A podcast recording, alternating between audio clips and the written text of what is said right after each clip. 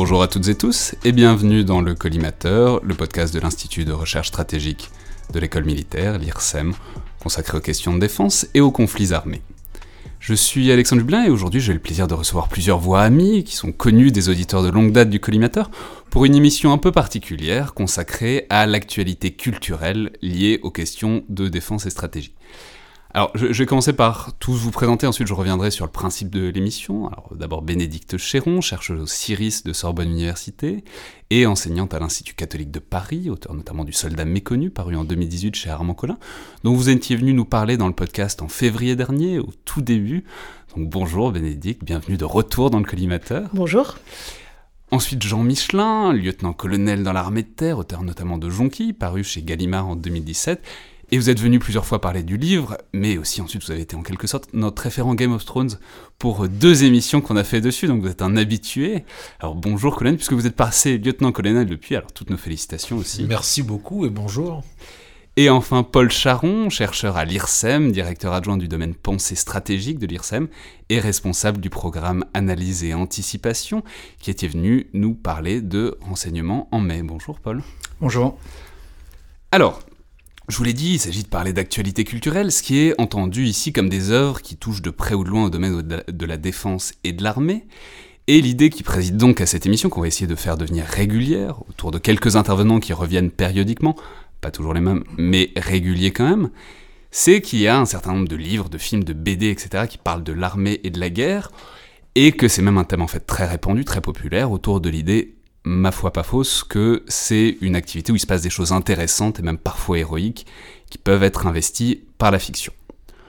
Or, force est de constater que dans les médias, et à part dans les publications spécialisées, toujours des publications écrites d'ailleurs, à part les camarades du podcast Damoclès qui en font un segment très rapide, eh ben on parle pas ou peu de ces fictions, ou bien toujours sous l'angle critique, à savoir si un film est bon ou pas, euh, pour des critiques qui généralement connaissent pas grand-chose aux faits militaires et guerriers. J'ai notamment le souvenir d'un épisode assez tragique du Masque et la Plume sur France Inter, qui parlait du chant du loup, qui était d'une bêtise d'une ignorance assez tragique, ce qui disait au fond rien sur le fond très riche du film, et il s'arrêtait sur les distinctions j'aime, j'aime pas, et c'est bien joué ou mal joué, ce qui était pas très très très intéressant pour une émission sur un film aussi riche. Donc l'idée, c'est de renverser cette perspective masquée la plume et au contraire de faire parler sur ces œuvres, touchant à la guerre, des interlocuteurs qui y connaissent quelque chose justement, et qui peuvent relever ce qu'il y a d'intéressant là-dedans, sans évidemment négliger la qualité globale de l'œuvre en question. C'était un peu aussi le principe des tables rondes fiction du vendredi de la Fabrique de l'Histoire sur France Culture, à l'époque où l'émission existait encore. Alors on peut faire rentrer plein de productions là-dedans, livres, films, dessins animés, BD. J'aimerais même qu'on fasse des jeux vidéo un jour si on peut. Et on va parler d'une expo aujourd'hui, etc.. Donc ça peut être très large, simplement je vais me tenir un peu à l'écart des écrits scientifiques et universitaires, ce qu'on appelle en, anglais la non-fiction, ne serait-ce que parce que ce sont des thèmes et des œuvres que les épisodes habituels du podcast peuvent traiter. Je ne sais pas encore totalement comment ça va s'appeler. Le, colonel Michelin suggérait le casquer la une, ce qui me plaît bien. Mais évidemment, si les auditeurs ont d'autres suggestions, faites-les nous parvenir.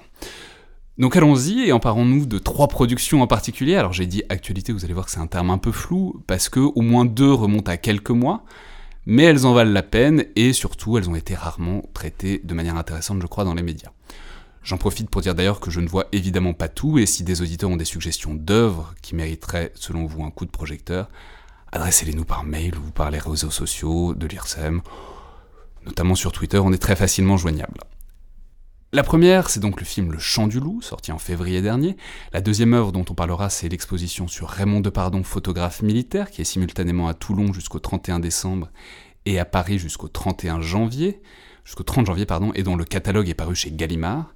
Et le troisième est le roman Le huitième soir d'Arnaud de Lagrange, sorti aussi chez Gallimard en mars dernier. Alors, sans plus de cérémonie, allons-y. Et la première heure est un peu particulière, puisque autant l'idée de cette émission est de donner un coup de projecteur sur certaines sorties, autant ce film a énormément fait parler, parce que c'est un film à gros budget, réalisé avec le soutien de la Marine nationale. Je veux évidemment parler du Chant du Loup, réalisé par Antonin Baudry, qu'on avait d'ailleurs reçu dans le podcast pour une longue interview. Je crois que c'est l'interview la plus en profondeur qu'il ait réalisée, à laquelle euh, je renvoie d'ailleurs les auditeurs. Mais si pas mal de monde en a parlé, souvent ce n'était pas que pour en dire euh, du bien. Et c'est un film qui a beaucoup clivé, y compris dans les milieux militaires, et je trouve intéressant d'avoir donc un dialogue informé autour de l'œuvre. Je vais rappeler très rapidement la trame narrative. On y suit un jeune officier chargé de l'écoute, ce qu'on appelle une oreille d'or, d'abord dans un SNA, un sous-marin nucléaire d'attaque dans les eaux syriennes, puis dans un SNLE, un sous-marin nucléaire lanceur d'engins, au sein d'une escalade conventionnelle, puis d'une guerre nucléaire ouverte face à la Russie. Alors, il y a eu beaucoup d'avis là-dessus, très divergents, certains s'attachant aux invraisemblances techniques ou géopolitiques, d'autres critiquant ou louant au contraire le jeu d'acteur ou la réalisation. Mais donc, qu'est-ce que vous en avez pensé? Qui veut commencer? Colonel Michelin Allez, je vais m'y, frotter puisque euh, je commence à devenir un historique de cette auguste maison. Euh, alors moi je suis très content qu'on aborde le chant du loup parce que euh, je, me, suis nourri de, des avis très divers qu'on peut en dire les uns les autres et, et que j'avais, toujours pas vu le film. Donc j'ai enfin regardé le chant du loup. Et alors ça a beaucoup clivé, moi j'ai eu un clivage avec moi-même. Euh, alors, ce que j'ai beaucoup aimé euh, dans ce film, parce qu'il y a quand même de très bonnes choses, c'est que d'abord, c'est très bien filmé et qu'il y a un vrai souci du détail. Ce qui n'est pas si fréquent euh, dans, la dans la cinématographie française consacrée aux questions de défense. Je réécoutais aussi, parce que j'ai préparé cette émission quand même, l'interview d'Antonin Baudry qui disait notamment un truc, ils ont travaillé euh, dans des décors à l'échelle 1 pour, euh, pour perfectionner la chorégraphie de l'interaction d'un équipage de, de sous-marins.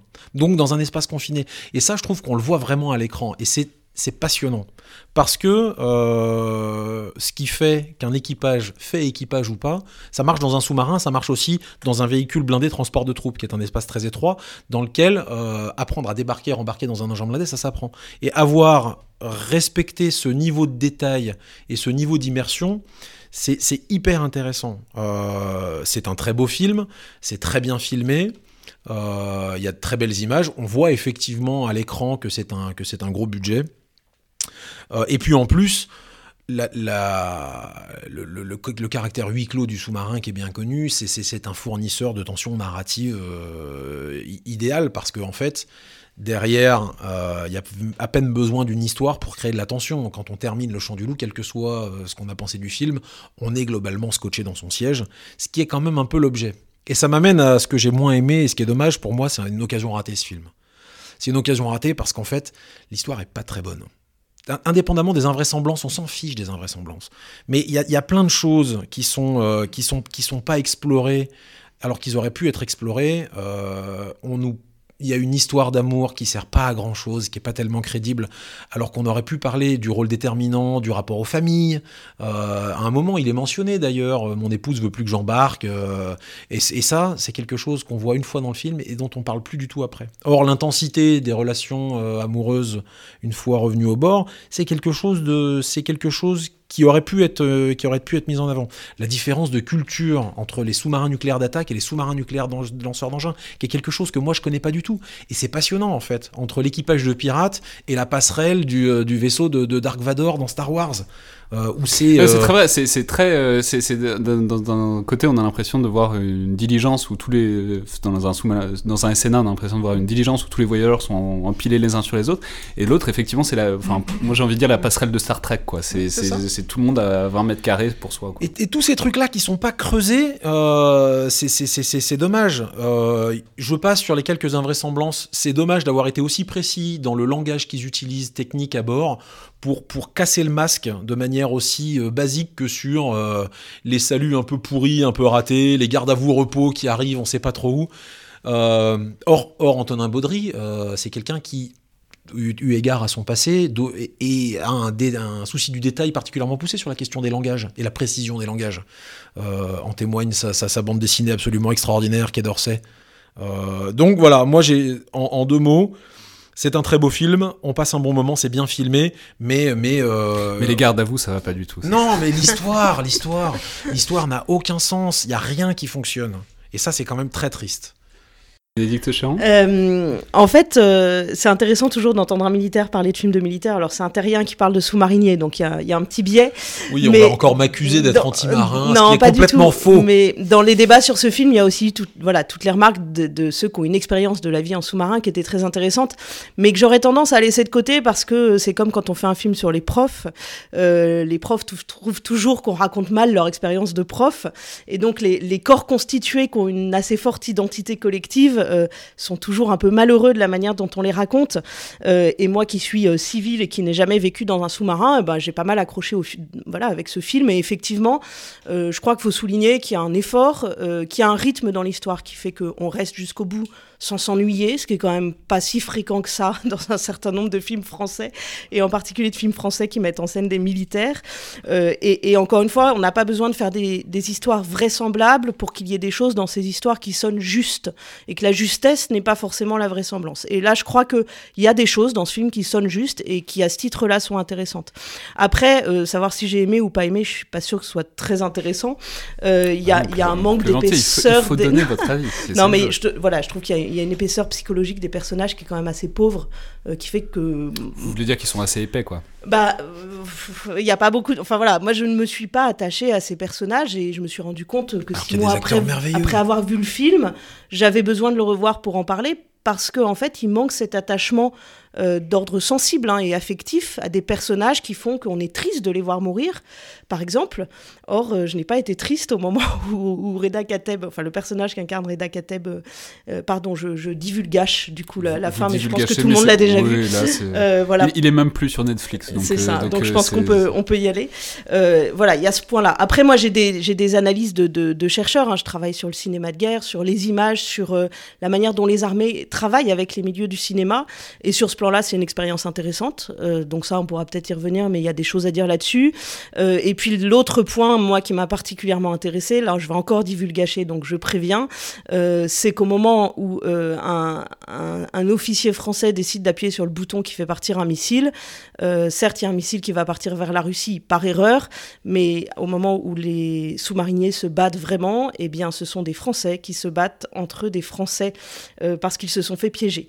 Et là, on, on tombe sur une lubie personnelle hein, euh, de chercheurs sur ces sujets, c'est qu'en fait, euh, on n'a pas de, grands récits de fiction euh, qui racontent des opérations contemporaines où les militaires français se battent contre leurs ennemis. Et, là, je trouve que c'est très intéressant, c'est-à-dire au moment où on a un film à grands effets spéciaux, enfin à grand spectacle, avec un budget conséquent, où les armées aussi y mettent des moyens, eh bien, c'est pour raconter des Français qui se battent entre eux. Alors, à partir d'un scénario qui n'est pas un, scénario qui vise à ce que les Français se battent entre eux, c'est pas un scénario de guerre civile, mais il se trouve que c'est l'aboutissement de l'histoire quand même. Et là, il y a, quelque chose qui, je pense, mérite qu'on y réfléchisse.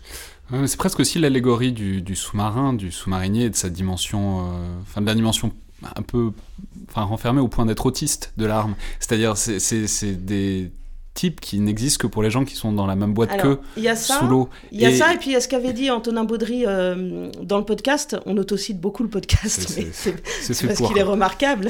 Euh, euh, quelque chose qui était très intéressant, où il parlait aussi de cette absurdité de la dissuasion nucléaire, enfin de la part d'absurde qui est contenue dans la dissuasion nucléaire, de gens qui s'entraînent toute leur vie pour faire quelque chose qu'ils ne veulent surtout pas faire, qui pousse un peu à, au bout la logique de l'entraînement militaire. En fait, on s'entraîne avec l'idée que c'est mieux si on ne le fait pas. Voilà. mais il y, a une part d'absurde, je trouve, qui est assez bien traitée.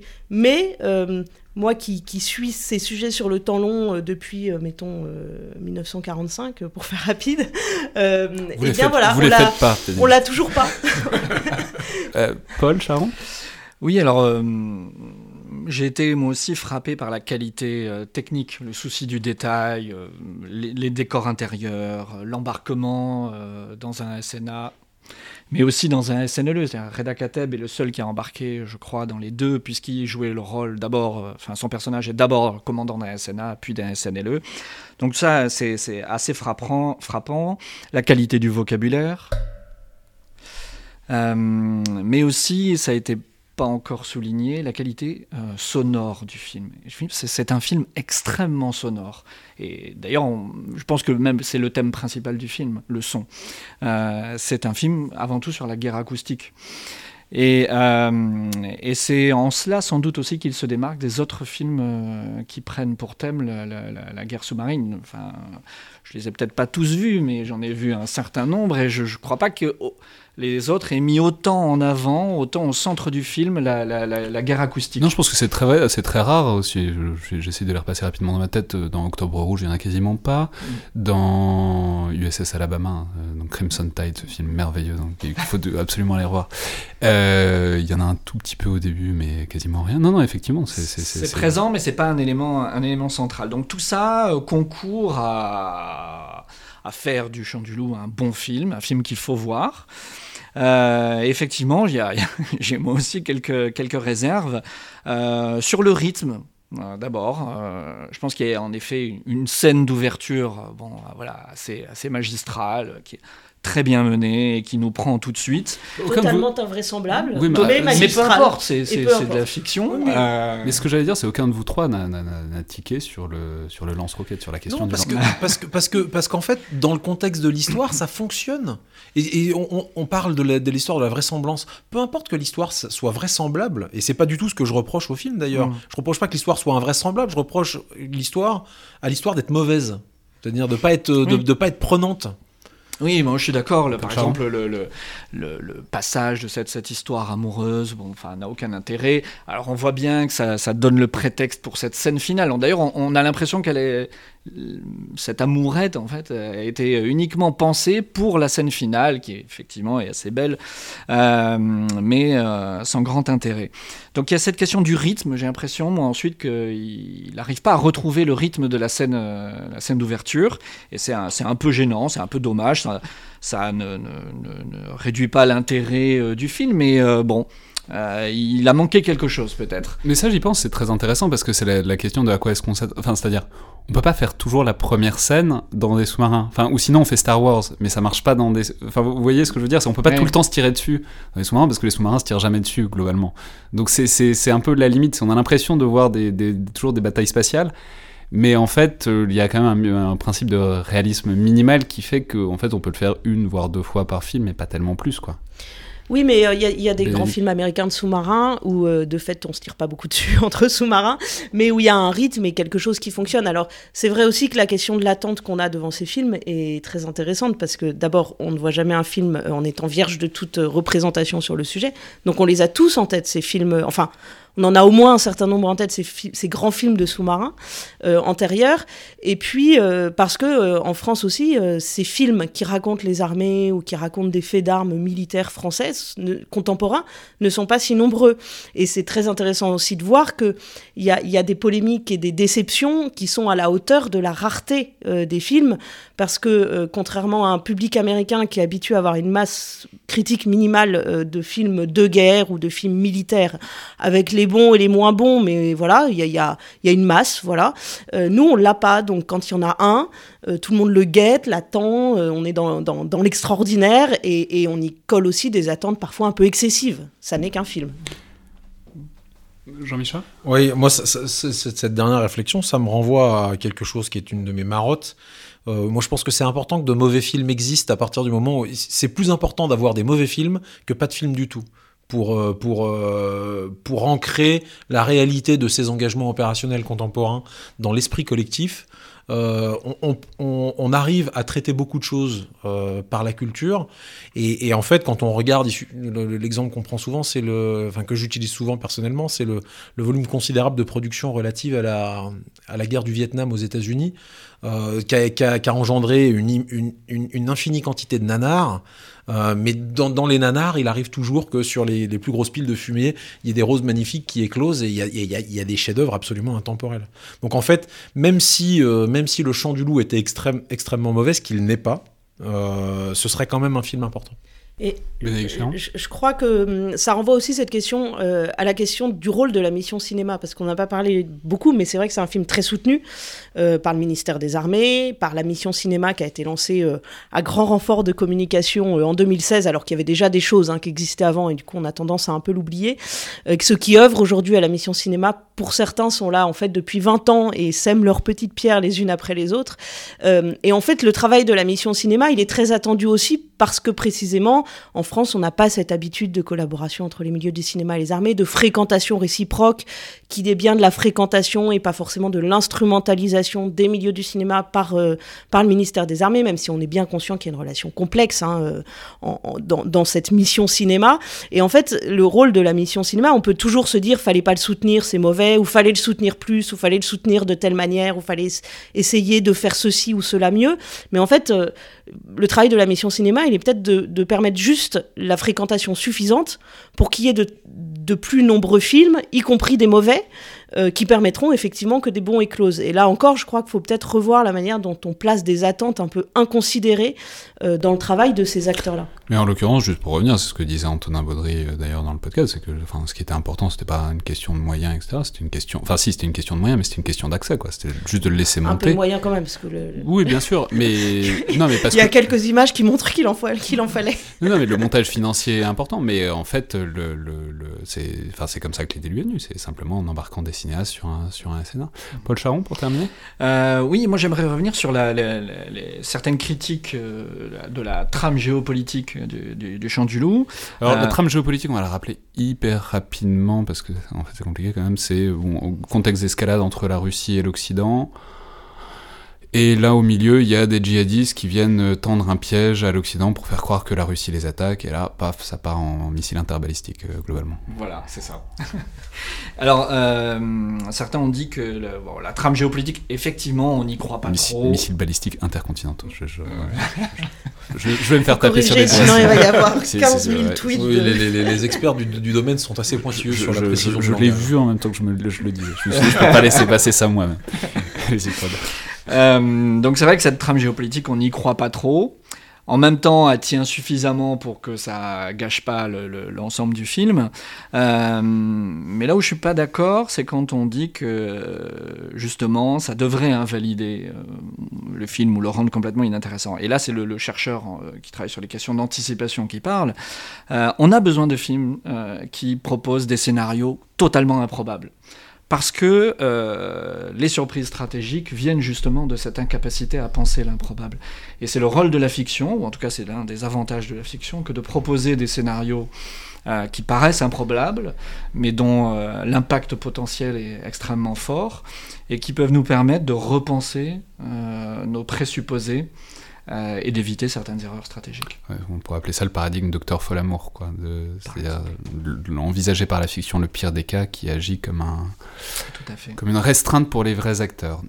Bon, et bah très bien. Je, alors on va passer à la suite. Simplement, je vais dire que moi, alors j'ai plutôt beaucoup aimé le film. Je pense que ça s'entend dans l'entretien avec Antonin Baudry. Mais globalement, il me semble, et je crois qu'on est tous d'accord, euh, que c'est un film qui vaut vraiment la peine d'être vu ne serait-ce que pour s'en faire une idée, parce que c'est pas si souvent qu'on voit euh, des films français sur la guerre avec autant de moyens, et un vrai désir de réalisme euh, sur le monde militaire. Alors, puisqu'on parle de réalisme, c'est le bon moment pour enchaîner avec le deuxième objet de vos critiques, qui est donc l'exposition Raymond Depardon, photographe militaire, qu'on peut voir simultanément au Musée national de la Marine euh, de Toulon jusqu'au 31 décembre, et à Paris au Musée du service de santé des armées au Val-de-Grâce jusqu'au 30 janvier, et dont le très riche catalogue est déjà paru chez Gallimard.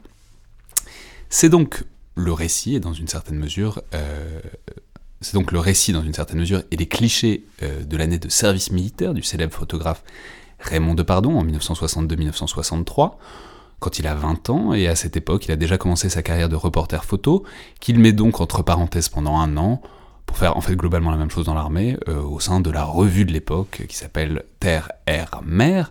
Alors je vous laisser parler évidemment, mais simplement pour signaler que c'est évidemment pas une date anodine, c'est la fin de la guerre d'Algérie, une guerre meurtrière notamment pour les appelés, et que c'est donc un moment important de recomposition du lien entre l'armée et la nation que de pardon explore. Alors Bénédicte Chéron, c'est évidemment votre spécialité, et vous d'ailleurs, vous avez fait partie du comité scientifique, vous avez contribué au catalogue, alors je vais vous donner euh, la parole, mais justement j'aurais aimé commencer par vos camarades pour connaître leurs ressentis, euh, notamment Paul Charon, qu'est-ce que vous en avez pensé? Euh, alors, je suis ni un spécialiste du lien armée-nation, ni un spécialiste de la photographie, mais c'est une, exposition que j'ai appréciée. Donc, les, les, les, clichés proposés, alors, je crois, si je me souviens bien, je crois que c'était 2000 clichés qui, ont été conservés euh, et ceux, que, j'ai pu voir euh, m'ont beaucoup intéressé. sur le plan purement photographique d'abord, parce que c'est, on, y voit un talent naissant.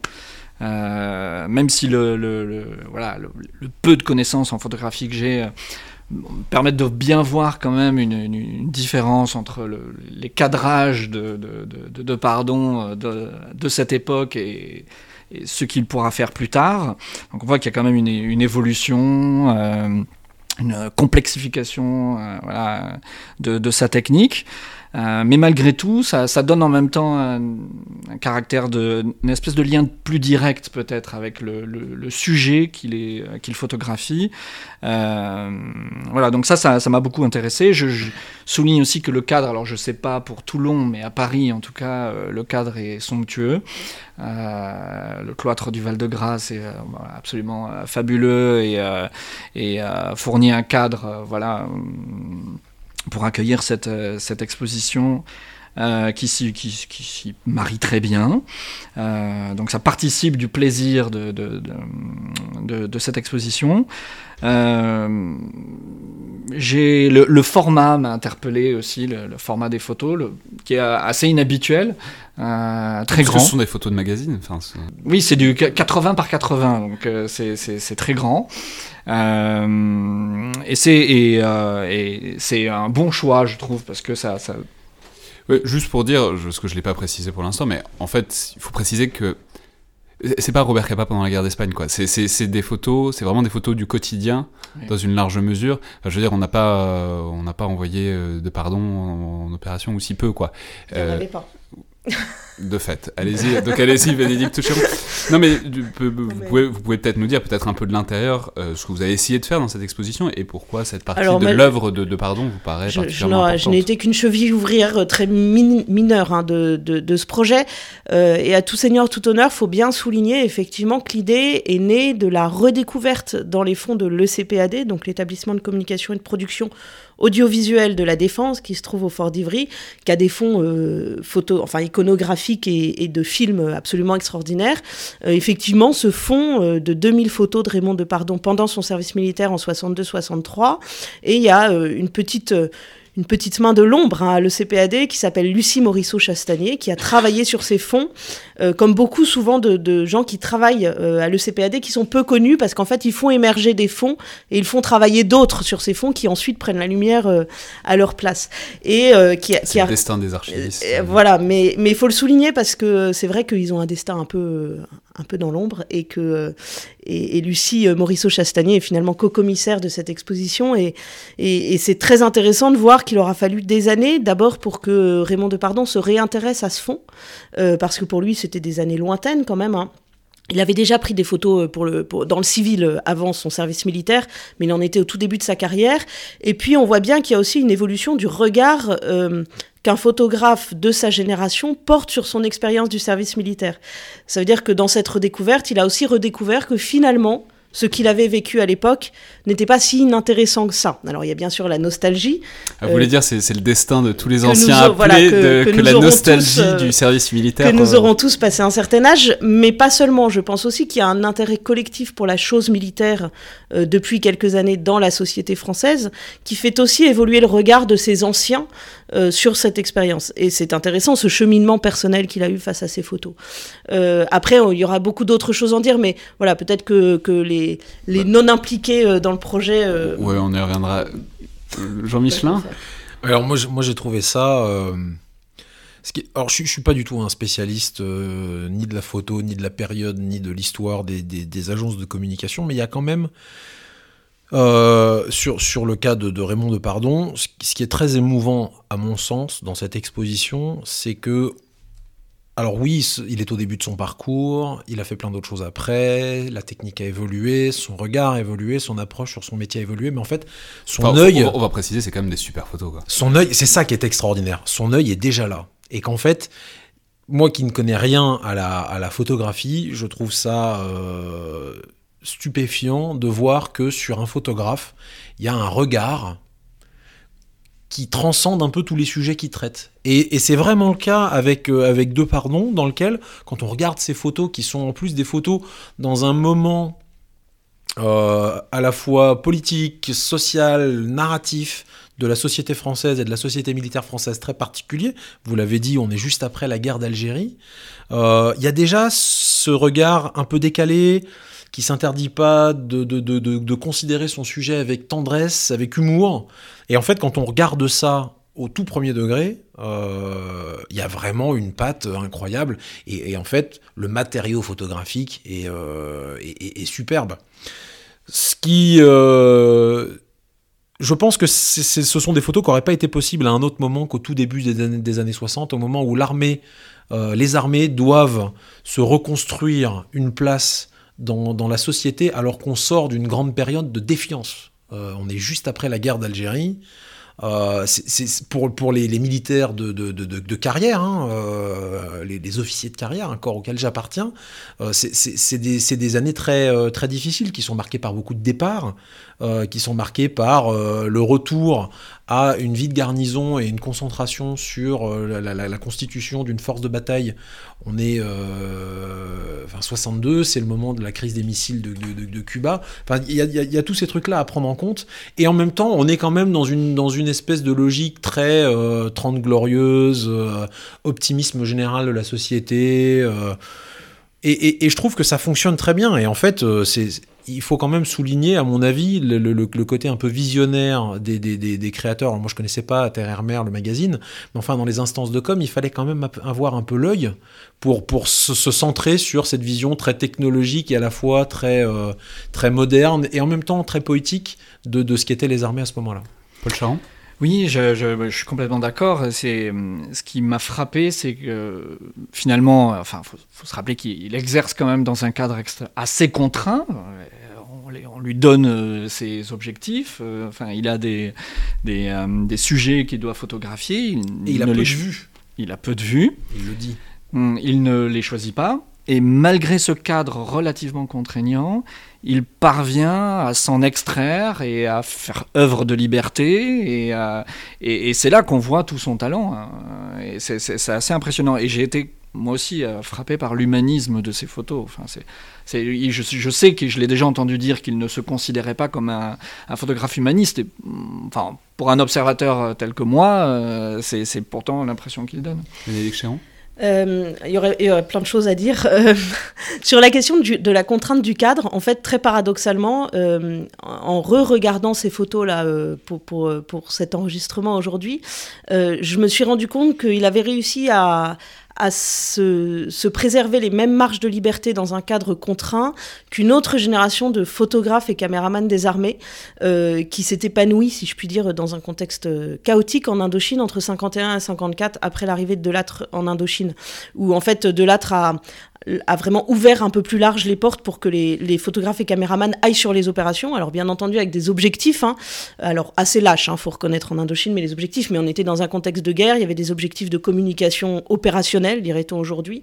Euh, et en fait, les uns et les autres, avec cette contrainte, euh, d'être dans une armée euh, en temps de guerre, ont réussi à faire des photographies euh, et des films incroyables en préservant leur marge de liberté. Raymond Depardon, dans un contexte très différent, qui est celui d'une armée qui devient une armée de temps de paix, de retour de la guerre d'Algérie, eh bien parvient à faire cette très grande diversité de clichés, de sujets, qui raconte aussi cette France des années 62 et 63, parce qu'il y a les corps militaires, si je puis dire, mais il y a aussi les corps civils. Hein. On a des photos de la rencontre pendant les, manœuvres en terrain ouvert entre les civils et les armées. Et puis ça raconte aussi, parce qu'on a regardé quelle est là-dessus, une armée d'appelés. Et c'est ça qui est intéressant, c'est qu'on a une très grande diversité de, profils physiques euh, et de profils euh, humains euh, dans ces photographies. Simplement de dire que c'est peut-être pas un hasard aussi, puisque le 62, la guerre d'Alger, on, y pense toujours comme ça. C'est aussi juste après 61 et le putsch d'Alger.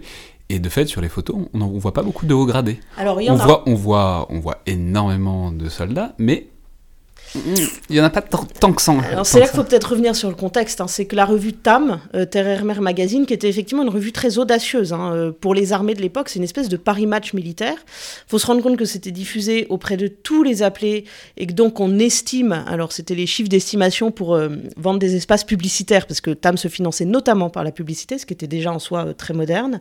on estime qu'il y avait 600 000 lecteurs. on le diffusait à 150 000 exemplaires et puis voilà, par la, par la, la circulation on estime qu'il y avait 600 000 lecteurs entre 63 et 65, et que ce Paris Match avait pour, enfin ce Paris Match des armées, ce TAM, avait pour objectif de bien sûr raconter l'actualité des armées, mais aussi de traiter des sujets civils. Il y a des pages entières consacrées aux sorties de disques, aux sorties culturelles. il y a des annonces pour la vie de la ménagère, enfin pour la vie de la famille. Il y a des publicités. Donc c'est vraiment un magazine qui est assez audacieux pour l'époque. Moi je voulais revenir sur euh, un point que, que, Bénédicte a abordé sur euh, qu'est-ce qu'on raconte euh, de, d'une armée en campagne. En fait, il y a un autre truc qui m'a, qui m'a saisi dans, cette, dans, dans, ce fond photographique et dans la manière dont il est présenté, c'est que pour moi qui suis un soldat d'une autre génération, si on remplace quelques, quelques aspects de l'uniforme, les, les, les véhicules et les matériels, en fait, il y a quand même beaucoup de, similitudes avec des expériences que moi j'ai pu vivre lors d'opérations en terrain libre, de, scènes un petit peu comme ça.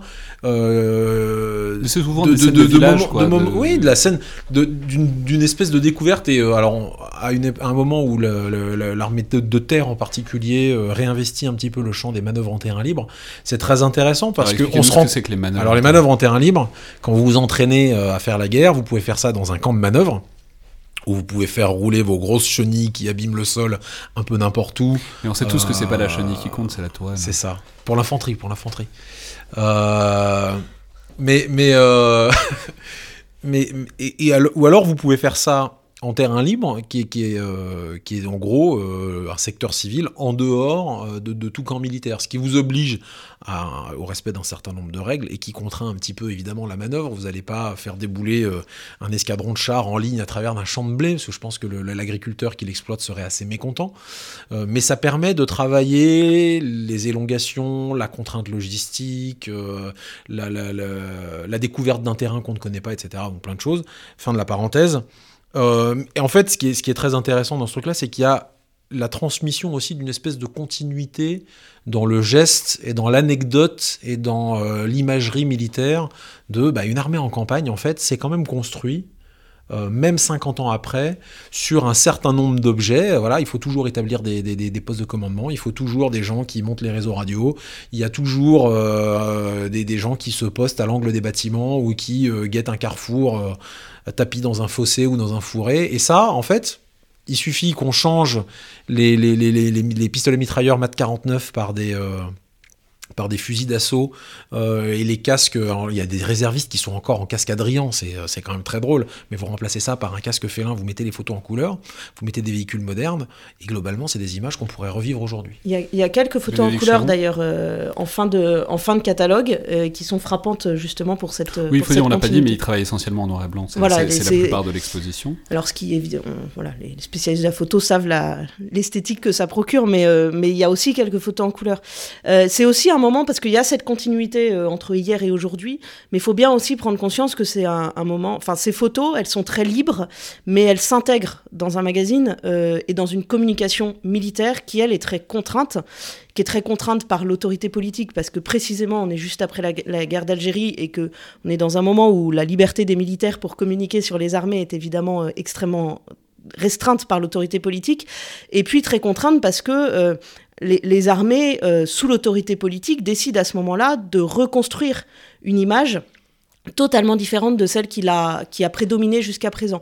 Et on est vraiment dans un moment où, de manière très officielle, dans les documents de la communication militaire, il est expliqué que les axes de communication vont être la modernité technique, euh, mais sans que la finalité de cette modernité technique, la modernisation des armements, soit, soit trop explicite, notamment sur le nucléaire, euh, mais pas seulement.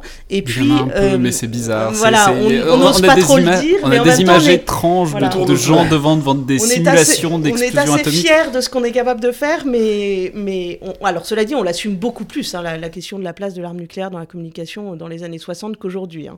et puis il y a un deuxième axe qui est le service militaire qui devient service national en 65 et où là, très clairement, euh, il, est, il est décidé qu'on ne va plus parler du service militaire comme de la préparation euh, au combat euh, pour avoir des générations de jeunes hommes capables de se battre pour leur pays, mais où on efface totalement la finalité combattante du service militaire. Et donc ça, c'est très visible dans les photos de Raymond Depardon, et plus encore dans les textes qui les accompagnent, et qui évidemment, on sait qu'une image en elle-même ne dit pas toujours grand-chose, euh, c'est que on raconte l'histoire d'un service qui devient un moment de brassage social, euh, d'apprentissage technique utile pour la vie professionnelle, mais qui est dénué euh, de toute dimension guerrière et tragique. je ne saurais trop souligner que le catalogue, donc paru chez Gallimard, est extrêmement riche et extrêmement bien fait, avec de très bonnes contributions, notamment d'une certaine Bénédicte Chéron. simplement pour dire, pour finir là-dessus, dire que, je, répéter, je voudrais vraiment insister sur le fait que ce sont des photos qui sont amusantes, parce qu'elles sont très peu guerrières. Alors c'est pas les bidasses en folie non plus, mais il y a quand même un côté quotidien, dans l'entraînement, dans la vie très pragmatique du militaire en France, parfois un peu engoncé dans son uniforme, qui est euh, très touchant de temps à autre et presque un peu comique en fait. Mais ça, il y a une vraie tradition là-dessus dans les armées françaises. Hein. Depuis les, enfin, dans les tranchées, euh, ces photos-là prises par les petits appareils de, de, photos de poche qui existaient à partir de 1914-1915, on avait déjà ces, types de représentations euh, d'un regard finalement peut-être assez français posé sur, sur nos réalités militaires. Et Jean-Michel Oui, alors euh, très rapidement, c'est vrai que ça c'est un aspect important qui au début, moi, paradoxalement, m'a un peu agacé. Je me dis quand même, euh, on se prépare à faire la guerre, tout ça, tout ça. Et en fait, en y réfléchissant un petit peu et en prenant un peu de recul, c'est un regard aussi qui fait du bien et dont on a besoin et dont on a besoin aujourd'hui. Euh, parce que l'exercice du métier des armes, il est chargé d'une dimension tragique qui n'échappe à personne. Euh, pour autant, est-ce qu'il faut se, complaire dans une espèce de charge pathétique euh, en permanence? Je suis pas certain que ce soit très heureux. Il y a effectivement un côté routinier, drôle, et, et il faut pas s'interdire de porter un regard un peu décalé sur le, sur le métier des armes. Ben justement, ça fait une transition parfaite, puisque la dimension euh, tragique et pathétique et dramatique et au cœur de la troisième œuvre au programme. Donc c'est un roman euh, dont on n'a pas assez parlé au moment de sa sortie en mars, je trouve, qui est le huitième soir d'Arnaud de Lagrange, paru chez Gallimard aussi, qui est Arnaud de Lagrange journaliste au Figaro. Alors là, c'est au contraire le cœur de l'action, vraiment, quelques années avant, puisque c'est un roman à la première personne sur l'Indochine et surtout sur Dien Bien Phu et sur un jeune officier qui se retourne et sur lui-même et sur l'Indochine, sur un parcours de militaires envoyés défendre l'empire colonial français et qui en aperçoit euh, toute l'impossibilité finale. Alors, il faut dire que c'est un roman très court, nerveux. C'est pas très gai, par contre. Euh, J'ai presque envie de dire que, ça fait euh, dépression au fond de l'indépression, si, si on considère que Dien, Bien Phu est une cuvette, quoi. Euh, donc, oh. bah, oui, je sais, je sais, je sais, je sais. On est sorti du truc d'un seul coup, là. Ah, ça va.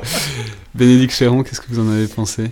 Eh bien, j'ai bien aimé ce livre, je l'ai même beaucoup aimé en fait, hein, euh, lu d'une traite, euh, sans trop me poser de questions. Euh, sur le moment de la lecture. Alors, sachant que je suis un peu cliente, hein, parce que la guerre d'Indochine, c'est mes premières amours de, recherche en histoire, que j'ai fait ma thèse sur Schunderfer, et qu'il a quelque chose vraiment de très Schunderferien dans la manière dont Arnaud de Lagrange se penche sur le sujet Bien Phu.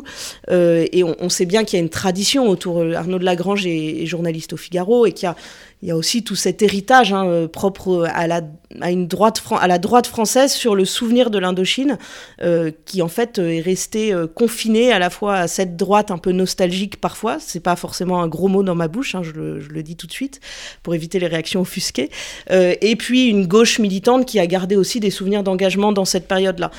donc, et comme la guerre d'Indochine est un peu un trou noir de notre mémoire nationale, hein, eh bien, là encore, on voit ressurgir ces, ces, ces nostalgies-là de manière assez, assez prégnante. à la réflexion, après, on se rend compte que si ça marche aussi, et si on... Si moi j'ai accroché, c'est parce que c'est très, très archétypal, mais c'est là encore pas négatif du tout. Roman fonctionne sur des archétypes. Et, et ça fonctionne précisément parce qu'on a aussi tous ces archétypes qui ont forgé le peu de mémoire collective qu'on a sur l'Indochine, euh, de ce jeune lieutenant euh, au destin un peu tragique et perdu, et avec une introspection un peu douloureuse euh, sur son passé, même avant l'engagement militaire, ces figures de Vietnamiens qui sont à la charnière entre l'héritage vietnamien de la grande histoire nationale vietnamienne et l'héritage colonial, et voilà cet entre-deux pour les Vietnamiens. C'est un très beau roman sur les figures tragiques de l'entre-deux colonial. Et, il se trouve que ça rejoint précisément une mémoire française qui, sur la guerre d'Indochine, est empreinte de nostalgie, de tragique et d'exotisme. Donc ça fonctionne très bien. Paul Charon? Moi aussi, j'ai beaucoup aimé. Euh, on est saisi tout de suite par le, par le roman. Euh, la plume est alerte, euh, le vocabulaire précis. c'est c'est une œuvre romantique.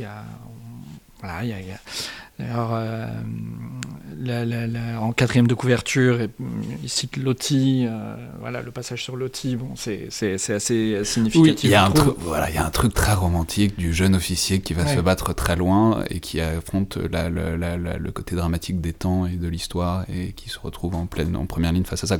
c'est très euh, typique, mais c'est, il l'embrasse pleinement. Quoi. Oui, ça, il l'embrasse et ça fonctionne. on adhère. On y croit en tout cas. Euh, j'ai aimé aussi, je trouve que la, voilà, euh, l'alternance de ces phases d'introspection et de, de, narration euh, avec une montée progressive. Enfin, voilà, assez vite, on voit bien où, comment ça va finir. Mais c'est ça ce qui est bien avec Yann Benfus, c'est qu'on connaît un peu la fin. Quoi. Oui, il y a un, biais euh, rétrospectif. Mais, euh, mais euh, il aurait pu s'en sortir. enfin... On ne sait pas. si on sait Mais... Jean-Michel Oui, c'est un, un très beau livre. C'est un très beau livre. On est, alors, on, parlait de pardon tout à l'heure, on est dans, le regard exactement inverse. Ici, on est à l'orée de la tragédie, en fait. Euh, et euh, on, a un, on a un terme dans les armées, on parle d'une armée en marche à l'ennemi. Là, c'est vraiment un personnage qui est en marche à la mort. Euh, moi, ce qui me, ce qui me touche beaucoup, alors bon, les, gens qui ont, les gens qui m'ont lu savent que je suis toujours de toute façon un petit peu sensible à ces histoires de, de, de, de soldats et de chefs qui réfléchissent sur eux-mêmes et sur qui ils sont et sur et, sur euh, où ils vont et pourquoi est-ce qu'ils prennent les décisions qu'ils prennent. Euh, c'est bouleversant pour moi qu'un auteur qui est, un civil, hein, c'est un journaliste, Arnaud de Lagrange de, de, de, métier, même s'il a d'évidence accointances avec le, avec le métier militaire, parle avec une telle justesse de la, de la dimension un petit peu mystique euh, que, le, que le jeune officier peut accorder euh, à, son métier, euh, y compris dans sa, dans sa dimension un peu sacrificielle, qui est difficile à comprendre.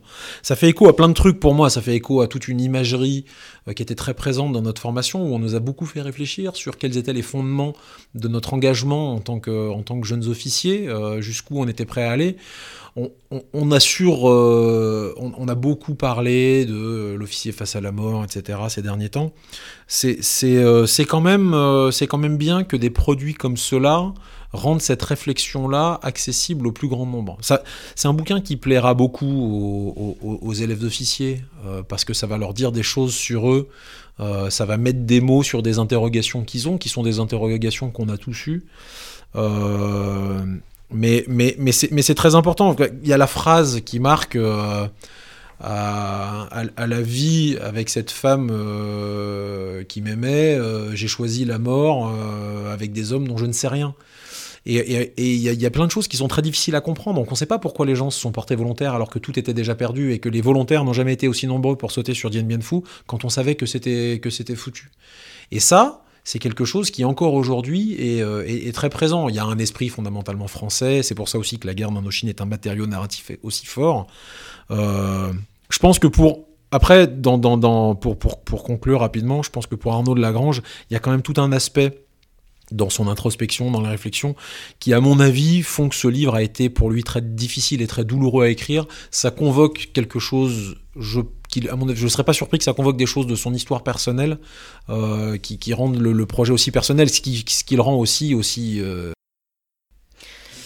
en fait, euh, ce que dit ce que dit Jean là est intéressant parce que Jean a écrit un livre qui s'appelle Jonqui, alors c'est compliqué de parler des présents, mais euh, donc on, voit qu'on arrive à un moment de l'histoire des armées, on a à nouveau des générations de jeunes officiers, au moment de l'expérience en tout cas, et encore jeunes aujourd'hui, euh, qui, qui trouvent euh, un matériel romanesque euh, un matériel en tout cas à récit littéraire dans leur expérience.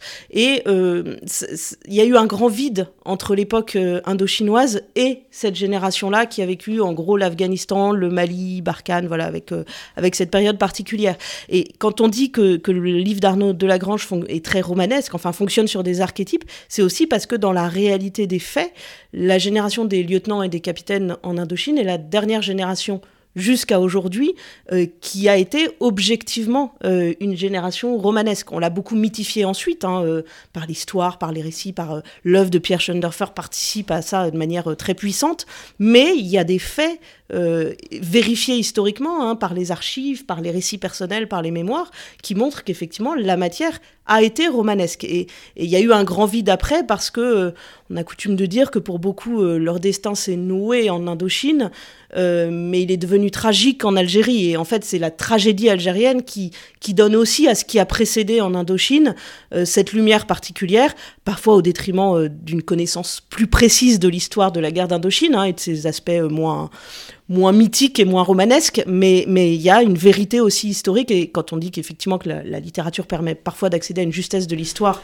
euh, plus précisément que les archives, c'est ici un peu vrai. Et c'est très vrai. Et je crois que c'est en fait le grand drame de la guerre d'Indochine justement d'être écrasé par la fiction d'un côté par euh, l'Algérie effectivement qui a beaucoup beaucoup donné et de l'autre par la guerre du Vietnam qui se passe dans les mêmes endroits mais se passe avec la puissance mythique américaine et du coup, ça, ça, ça, donne une, une ampleur différente. Et avec ce qui précède euh, pendant la Seconde Guerre mondiale, en fait, il y a aussi vraiment cette prise en sandwich. Euh. La, la, charge, euh, la charge romanesque de la guerre d'Indochine a été complètement écrasée par le, traitement politique, y compris dans la fiction, de la guerre d'Algérie après et de la, de la, Seconde Guerre mondiale avant, qu'on traite tout, souvent sous l'angle du de la déconnexion. Alors pour la guerre d'Algérie, c'est toutes les questions qui ont été battues, rebattues sur euh, la torture, la société, la déconnexion avec les appelés, euh, le, renoncement à distance, l'impossibilité d'abandonner pour, euh, pour les, militaires de métier, tous ces trucs-là.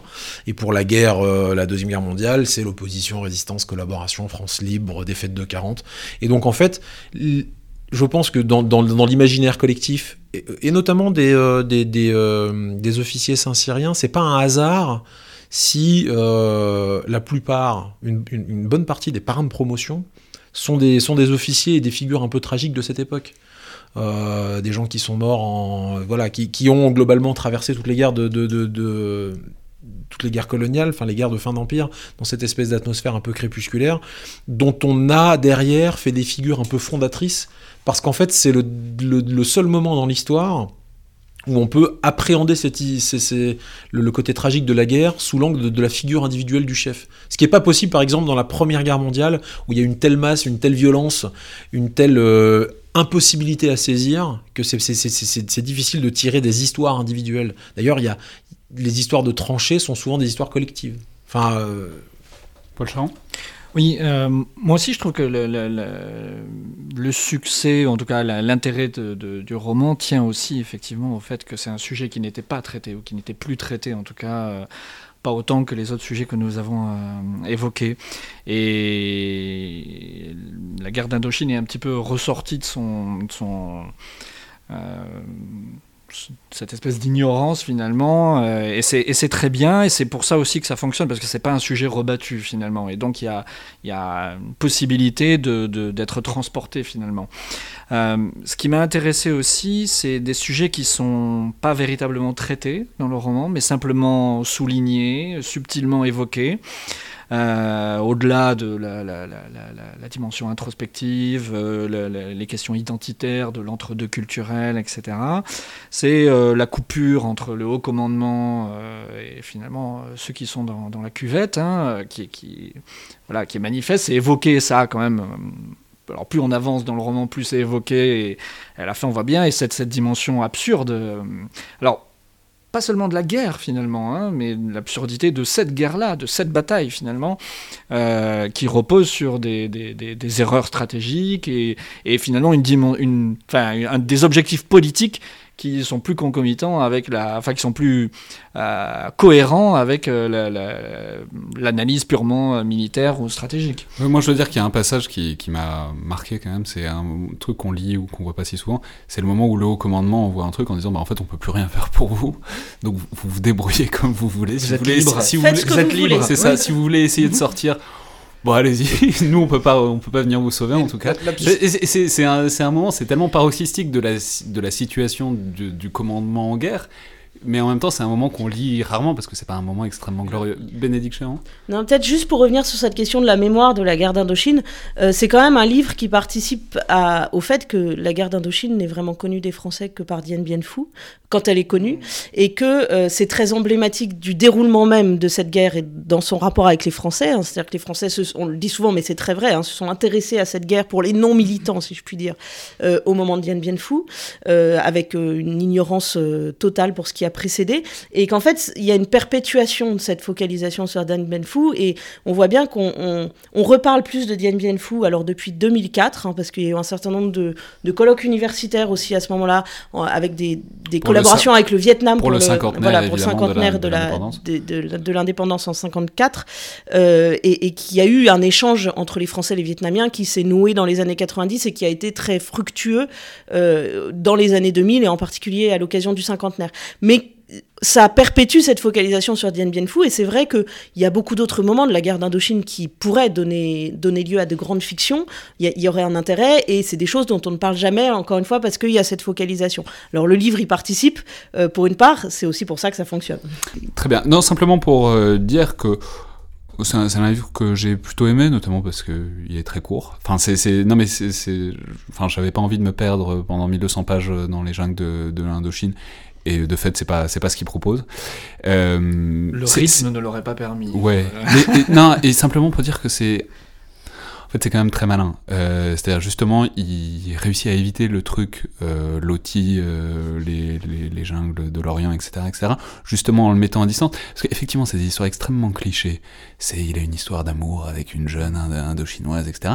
Mais en même temps, il, il, il, y a des passages qui sont complètement réflexifs, méta dessus, en disant, non mais, enfin, c'est complètement cliché, mais enfin, en même temps, c'est comme ça la vie, des fois, c'est des, des clichés de Pierre Loti. Enfin, c'est, vraiment, il, a, il, il réussit à désactiver le truc qui serait un peu, euh, qui serait un peu ronflant, qui serait un peu gênant euh, s'il si, n'avait pas pris, s'il avait pas pris garde à nous le signaler quand même euh, à certains moments. Et avec une plume qui permet aussi en fait qu'on entre dans cette histoire euh, de manière assez fulgurante, il hein, faut le souvenir. Oui, je l'ai dit, c'est très très sec, très, il y a une qualité d'écriture. Euh, c'est très très bien écrit. C'est très très bien écrit. Il y a vraiment un côté sur les, sur les scènes de bataille, il y a un côté à la fois poisseux, euh, terreux, crépusculaire, euh, c'est saisissant de vérité. Enfin, y a, et, les, les, moments comme ça de narration, euh, pour, pour les gens qui ont essayé d'écrire, savent que c'est pas facile à atteindre, et c'est pas si fréquent. Hein.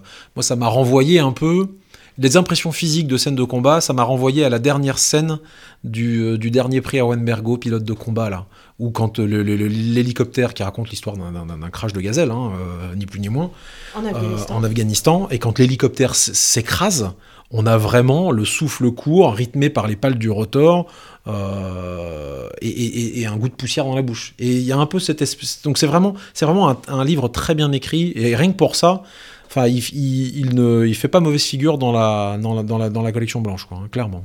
Bon, donc je rappelle donc Arnaud de Lagrange, le huitième soir, paru euh, dans la collection blanche de Gallimard. Alors pour terminer, une dernière séquence rapide, je vous ai demandé tous les trois un peu plus euh, de travail encore, je vous ai demandé euh, de terminer par une rapide recommandation de sortie ou d'actualité culturelle que les auditeurs pourraient lire ou aller voir en ce moment. Alors qui veut commencer? Paul peut-être? Oui. Euh, alors moi je recommande d'aller voir l'exposition Espion. Euh... Léger tropisme personnel. voilà. Ceux, qui ont écouté le podcast sur, le, sur la galaxie du renseignement s'en rendront compte. Voilà donc à la Cité des Sciences, donc euh, une, une, exposition qui se veut immersive, donc euh, voilà, qui pourrait être d'ailleurs un peu le thème de ce podcast. voilà avec le. Hmm c'est très vrai. On a, on a parlé de trois immersions. Oui. Euh, donc une, exposition euh, soutenue euh, là encore par, par les services de renseignement, donc qui propose à des adolescents et des adultes une plongée dans le monde du renseignement avec des applications concrètes de techniques issues du renseignement. donc c'est à la fois ludique et très didactique. Euh, voilà, et donc c'est euh, l'occasion d'apprendre beaucoup de choses euh, en passant un bon moment. Bénédicte? Alors moi j'ai deux, deux, objets si je puis dire, mais il y en a un qui est très universitaire, donc je ne sais pas si j'ai le droit d'en parler. qui n'est pas de la fiction, qui n'est pas de la non-fiction. Je veux dire, vous, vous, vous avez, vous, avez, vous avez fait l'effort de le transporter. Je le vois s'il est, il est sur la table, là, ça a l'air de faire 4 kilos par les Parce que je suis en train de le lire. Non, en fait, euh, je, je, je, suis en train de le lire. Ça s'appelle Figure de la guerre, sous la direction de Jean Bechler, qui est un, un grand sociologue historien euh, des armées. Euh, c'est publié chez Hermann et c'est le, le fruit euh, d'une collection de 16 ouvrages sur la guerre, de, de, d'espèces de sommes astronomiques. Euh, et, celui-ci en particulier vient clôturer après un colloque qui s'est tenu en 2016. Et je trouve ça très intéressant parce qu'on voit euh, une génération de chercheurs qui, pour certains, sont un peu anciens. Hein. Jean Bechler euh, atteint un âge respectable, euh, interviennent aussi dans ce, colloque et dans ces actes euh, Georges-Henri Soutou et quelques autres grandes plumes qui ont voulu sortir un peu, et, c'est emblématique du temps, hein, de, des approches stratégiques, des approches par le haut, et pour toutes les époques, médiévales, anciennes, médiévales, modernes, contemporaines, euh, montrer l'effet de la guerre sur la patte humaine, euh, dans le règne de l'humain, comme ils disent. Et il y a vraiment, euh, voilà, en, en, parcourant toutes ces époques, quelque chose de très riche, euh, par des petits chapitres très courts, malgré le volume de l'ouvrage qui mérite, euh, qui mérite d'être regardé. Jean-Michel alors euh, moi je vais faire un peu de, de, de, de promo pour un, un, objet qui est qui s'efforce de sortir, qui est aussi assez universitaire, euh, qui est la revue euh, Inflexion, qui est une revue qui est une revue amie en fait qui est héberge, qui est non mais qui est même une revue institutionnelle parce qu'elle est, euh, elle est alors elle est dotée d'une grande indépendance éditoriale, euh, mais elle est elle est hébergée au cabinet du chef d'état-major de l'armée de terre et en fait c'est une revue de réflexion qui croise les perspectives de civils et de militaires sur un certain nombre de sujets. Donc c'est la revue Inflexion. Voilà, c'est la revue Inflexion qui sort euh, trois numéros par an. Euh, le dernier auquel euh, j'ai eu le, le, bonheur de contribuer avec notamment Bénédicte euh, est un numéro dont le dossier central porte sur guerre et cinéma et qui croise et qui apporte un certain nombre d'éclairages sur quels sont les rapports entre la, la, la, guerre et son traitement par, le, par le film et par la fiction. Voilà, donc c'est et ça, ça, se trouve, je termine là-dessus, désormais pour, les, pour les, les, universitaires ou les étudiants qui nous écoutent sur la base de recherche Kern. Euh, excellent numéro dont on fera peut-être quelque chose, dont on fera peut-être un, un, épisode du podcast. Euh, Bénédicte, vous, vous, y avez fait un, un, commis un article sur euh, Pierre Schoendoeffer. Non, non pardon, vous, vous, vous y avez commis. Sur oui, non, justement, c'est ça. Rappelez-moi le titre de votre article. Un pont entre deux mondes?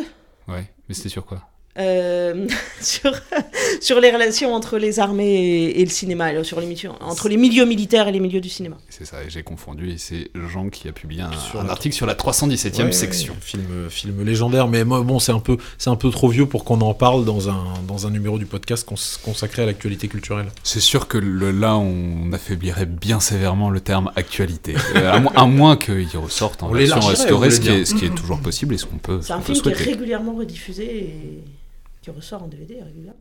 Bon. Bon, on verra. Si, si je, ne doute pas que vous nous le signalerez si jamais il ressort à nouveau. Merci à, beaucoup à tous les trois pour cette première édition donc du Casque et la Une, si on, si on regarde ce titre. C'était donc le Collimateur, le podcast de l'IRSEM, l'Institut de recherche stratégique de l'école militaire. Comme d'habitude, n'hésitez pas à participer, à nous suggérer des choses en nous écrivant sur les réseaux sociaux de l'IRSEM ou par mail, notamment pour les prochaines éditions de ce format, que ce soit pour suggérer des œuvres ou essayer de coiffer le lieutenant-colonel Michelin sur le poteau concernant le titre. Par ailleurs, comme d'habitude, vous le savez, abonnez-vous, notez, commentez le podcast, notamment sur iTunes. Ça aide beaucoup à le faire connaître, ça nous aide aussi à savoir ce que vous en pensez.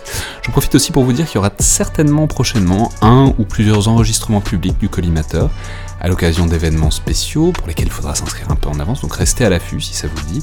En tout cas, ça nous ferait très plaisir d'essayer ça et de vous rencontrer peut-être directement à l'occasion d'un enregistrement. Merci à toutes et tous, et à la prochaine fois.